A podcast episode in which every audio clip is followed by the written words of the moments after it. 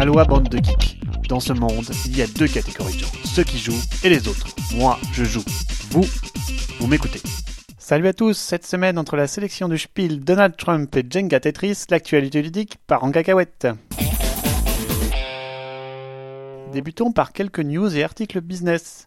PSI va distribuer Gigamic aux États-Unis. Ainsi, tout le catalogue des produits pur Gigamic va arriver sur le marché américain. Cela ne concerne évidemment pas les localisations. PSI, inconnu en France, est le distributeur privilégié aux États-Unis d'un très grand nombre d'éditeurs US tels qu'Asmodee North America, Cool Mini or Not ou Yellow, rien que ça. La vidéo du moment est extraordinaire à tout point de vue. Elle met des images sur les usines de fabrication de jeux asiatiques. On la doit à Asmadi Games qui s'est rendu sur place et a filmé de longues séquences de différentes étapes de boitage, de l'impression au découpage de cartes, de la fabrication de la boîte à son remplissage à la chaîne. Tout y est. Je vous la conseille vivement. C'est Chanouillette qui l'a déniché. Le financement participatif, moyen de financement très en vogue actuellement, et toujours plus de gens qui s'y intéressent. Lisez plutôt cet article qui compare six campagnes Kickstarter au destin bien différents, notamment le post-mortem d'un Kickstarter dans son garage riche en enseignements. Je vous le conseille pour tous ceux qui voudraient se lancer en short dans l'aventure, tout n'est pas si rose. Un nouvel article fort intéressant nous vient de League of Gamers et traite avec une étonnante simplicité la question du social gaming, c'est-à-dire le jeu comme un vecteur d'apprentissage social et historique, un sujet qui me tient tout particulièrement à cœur car je trouve le jeu adapté à simuler des situations historiques pour expliquer par exemple l'esclavage aux enfants et les conditions de traversée de l'Atlantique lors de cette période sombre de l'histoire.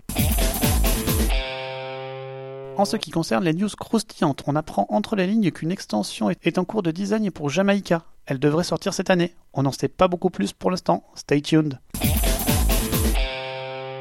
Les nominés du Spiel 2016 ont été annoncés et les pronostics vont bon train. On y retrouve peu d'originalité avec Pandemic Legacy et Time Stories pour le Kenner Spiel. Isle of Sky aura fort à faire pour sortir du lot. C'est lui l'outsider du prix joueur. Le prix principal, le Spiel, voit Karuba et Codenames être nominés avec Imhotep, le petit jeu de livraison de cailloux à destination des cités égyptiennes comme outsider. Côté prix enfant, hmm, l'âge de Pierre Junior et Léo joueront le prix. De bons choix dans chaque catégorie Métavie. Si Pandemic Legacy rafle tous les prix, il est possible que Isle of Sky sorte son épingle du jeu avec son petit côté Carcassonne avec un peu plus de contrôle. Côté Spiel, beaucoup pronostiquent Codenames, le party game à la chevatille qui s'oriente principalement côté public geek. Je pense qu'il ne correspond pas au prix et va certainement laisser sa place à Imhotep ou Karuba, qui sont beaucoup plus calibrés. Au niveau enfant, l'âge de Pierre Junior a de bonnes chances pour sa filiation, son matos magnifique et ses trognes si mignonnes. Verdict en octobre prochain. Donald Trump va avoir le privilège d'avoir sa version Cards Against Humanity, ou comment surfer sur l'actualité sur le personnage assez particulier qu'est Trump. N'est-ce pas un peu de mauvais goût? Après le succès de Tides of Times, le jeu à deux de chez Portal Games, l'éditeur tchèque capitalise et on apprend l'arrivée prochaine de Tides of Madness qui transposera Tides of Times dans l'univers Cthulhu, si à la mode ces dernières années suite à son passage dans le domaine public. Un draft des règles est même déjà disponible, en tout cas les graphismes sont magnifiques et rendent hommage avec brio à l'univers onirique, sombre et troublant de Lovecraft.